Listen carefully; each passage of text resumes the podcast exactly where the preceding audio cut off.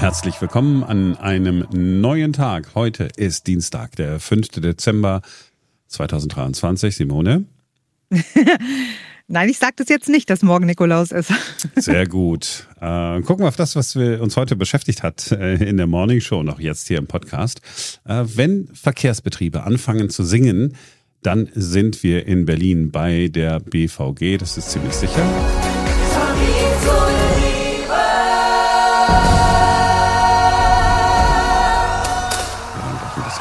Außerdem gibt es die Antwort äh, auf eine Frage, die sich jeder schon mal gestellt hat in seinem ganzen Leben. Und zwar mal in den letzten Sekunden, wenn man noch nicht schläft, aber gleich schläft und dann so denkt, was ist denn da los?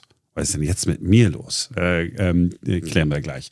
Und äh, dann gucken wir auf eine der schönsten Eislaufflächen, die die Stadt zu bieten hat. Äh, aber eigentlich sollte es gar keine sein. Wir sind Marc Schubert und Simone Panteleit wünschen euch einen schönen Dienstag. Und wir drehen die Zeit jetzt kurz gedanklich mal ein bisschen zurück, keine 24 Stunden. Simone sitzt am Abendbrottisch mit der Familie, das Telefon klingelt und der Kollege Richard Rühl ist dran, unser Nachmittagsmoderator. Das passiert jetzt nicht so oft, um ehrlich zu sein. Eigentlich passiert es nie, dass er mich anruft. Äh, er war sehr aufgeregt und hat gesagt, Simone, wir müssen morgen in der Sendung drüber reden, was ich gerade erlebt habe. Mhm. Was hat er erlebt? Richard hat sich am Abend ein Musical angeguckt. Erstmal nichts Besonderes, aber es ist ein besonderes Musical. Das BVG-Musical. Die Plakate ähm, habt ihr bestimmt auch schon hängen sehen in der Stadt, sind ja überall in Bushaltestellen und auf U-Bahnhöfen. Ähm, also, dass es äh, dieses Musical äh, gibt, das wissen die meisten. Aber worum es geht, wie es ist, das ist nicht so bekannt. Aber Richard hat es ja gesehen. Es ist eine total süße Liebesgeschichte. Es geht vor allem um die Tram Tramara, die sich in den Fahrgast Alex verliebt und darüber auch noch mit ihren Freunden, dem Bus Gustav und dem Ulaf der U-Bahn spricht. Es klingt total abstrus, aber jetzt kurz, vielleicht können wir ganz kurz reinhören.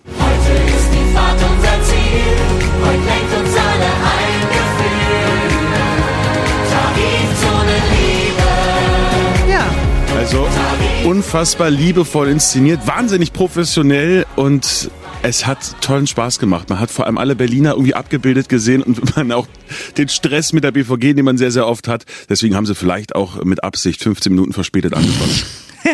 Okay, aber du hast gestern am Telefon gesagt, das ist das Schönste, was ich seit langem gesehen habe. Und für mich, also wenn du das jetzt so beschreibst, klingt es schon so ein bisschen cringe, würden meine Kinder sagen.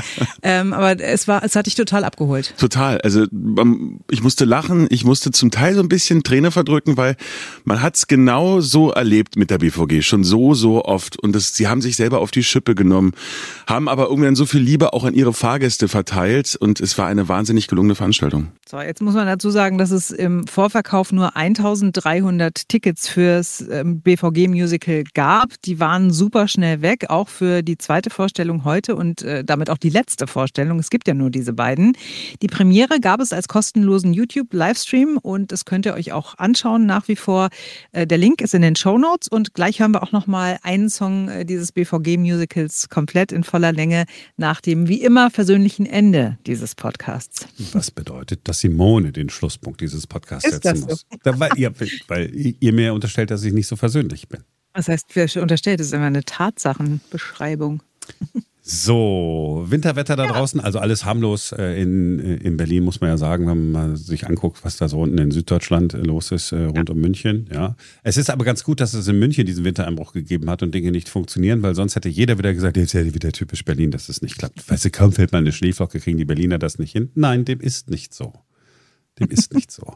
Es geht äh, in München echt wirklich drunter und drüber. Eisregen noch dazu gekommen.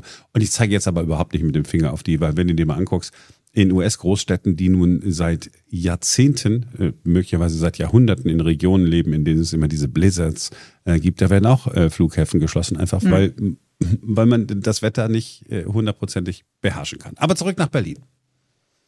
Ja, da haben wir also Minusgrade, wir haben Schnee und wir haben jetzt auch die ersten zugefrorenen Gewässer. Und ähm, eines davon ist das Engelbecken in Mitte, direkt an der Grenze zu Kreuzberg. Auf dieser Eisfläche ist in den letzten Tagen äh, schon viel passiert. Unser Berlin-Reporter Henry Parzefall war heute früh da, nicht auf dem Eis, sondern daneben und das aus äh, Sicherheitsgründen. Boah, uh, Äh, über diese Eisfläche kommt der Wind nochmal ganz anders. Es ist echt kalt, aber nicht mehr so kalt, dass hier der komplette See zugefroren ist. Ich habe jetzt einfach von der Seite aus mal getestet, ganz vorsichtig, nur mit der Schuhspitze äh, am Rand und wenn ich das mache, man hört es vielleicht, dann breche ich hier mit der Schuhspitze direkt ins Eis ein. Also die Dicke, die hier offenbar mal war, die hat es nicht mehr, weil es waren hier Leute auf dem Eis. Das sieht man auch sehr gut. Äh, hier sind Spuren im Schnee und vorne ist auch ein ganzes Viereck freigeräumt. Also ich weiß nicht, ob da jemand eine Schneeschaufel dabei hatte. Auf jeden Fall sieht es aus, als würde da Hockey gespielt werden oder wurde wahrscheinlich Hockey gespielt. Es ist, wie gesagt, echt nicht mehr so dick, dass man hier aufs Eis sollte und man sollte es eigentlich ja auch überhaupt nicht machen. Ich lese einfach mal ganz kurz vor, es hängt hier nämlich ein Schild am Zaun. Betreten der Eisfläche verboten, Lebensgefahr und das ist genau das Problem. Natürlich ist es hier schön, hat heute Morgen auch eine ganz mystische Stimmung jetzt hier am Engelbecken, aber wenn hier jemand einbricht, dann kann es natürlich super übel ausgehen. Ähm, auch für die Einsatzkräfte ist es dann je nachdem gefährlich. Und deswegen will ich jetzt hier gar nicht mit erhobenem Zeigefinger rumrennen, aber vielleicht sollte man sich eine andere Stelle suchen zum Schlittschuhfahren. Also es ist hübsch anzuschauen, aber es ist nicht sicher drauf zu gehen, wie bei fast allen Eisflächen, außer es ist im Eisstadion oder auf der Eisfläche auf dem Weihnachtsmarkt. Also so wie in den letzten Tagen auch.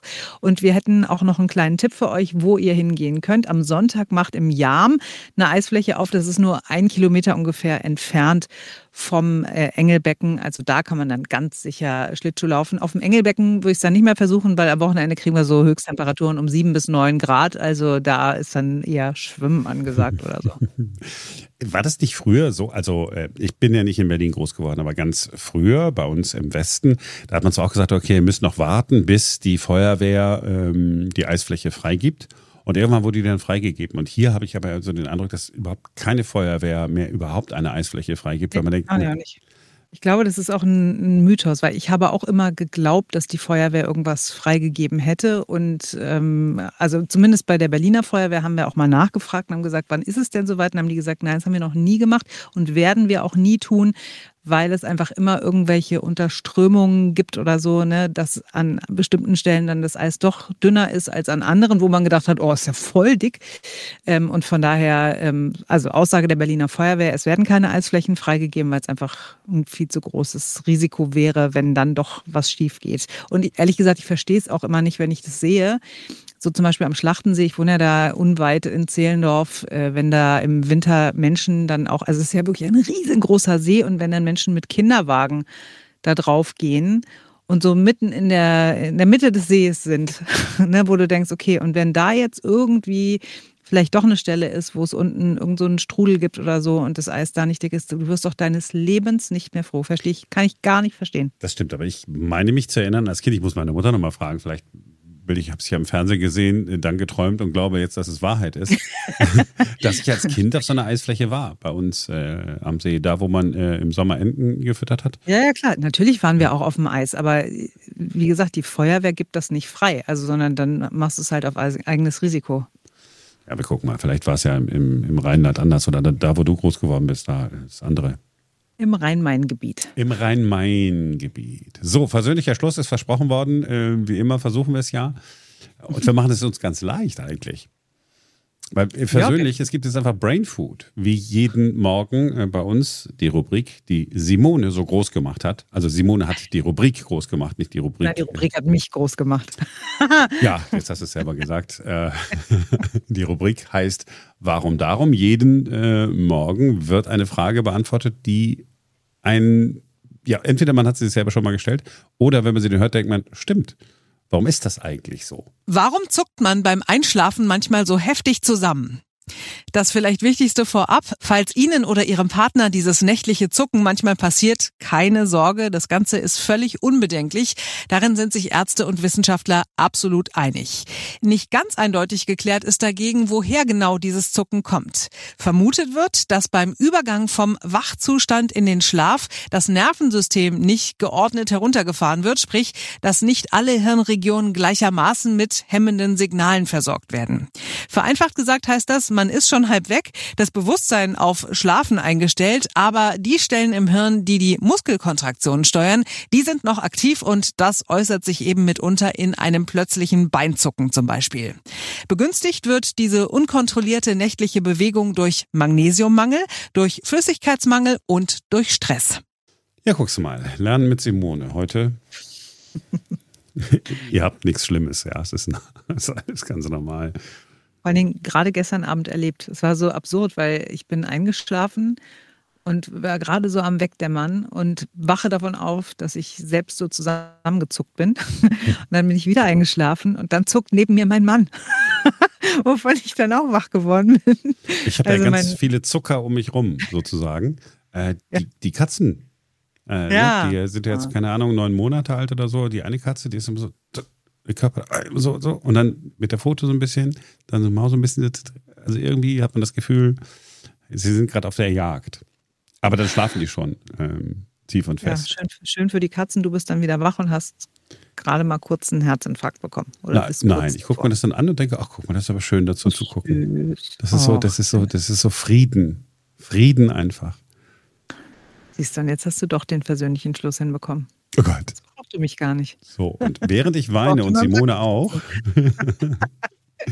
äh, hört ihr jetzt äh, was aus dem äh, BVG-Musical. Das ist der, der Song, der, der so äh, Richtung, Richtung Finale geht. Ich habe selber nicht gesehen, ich weiß nicht, ob es das Finale ist, aber ähm, so mit, mit, mit, mit viel Tamtam, so wie man sich so ein, so ein Musical wünscht und äh, wie man sich vorstellt. Äh, das war's für heute. Wir sind morgen wieder denn dann ist wieder ein neuer Tag.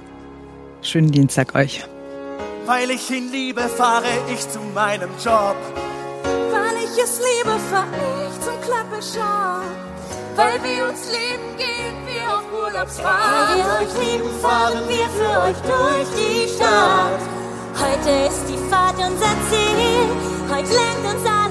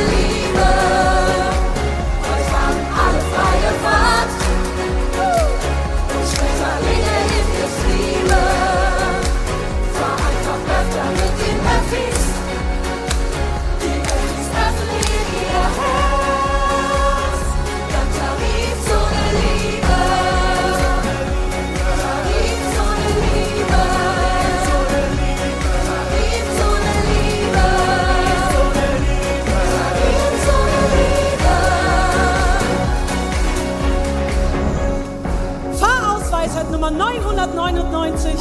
Alles hat ein Ende, nur die Tram hat zwei. Sammy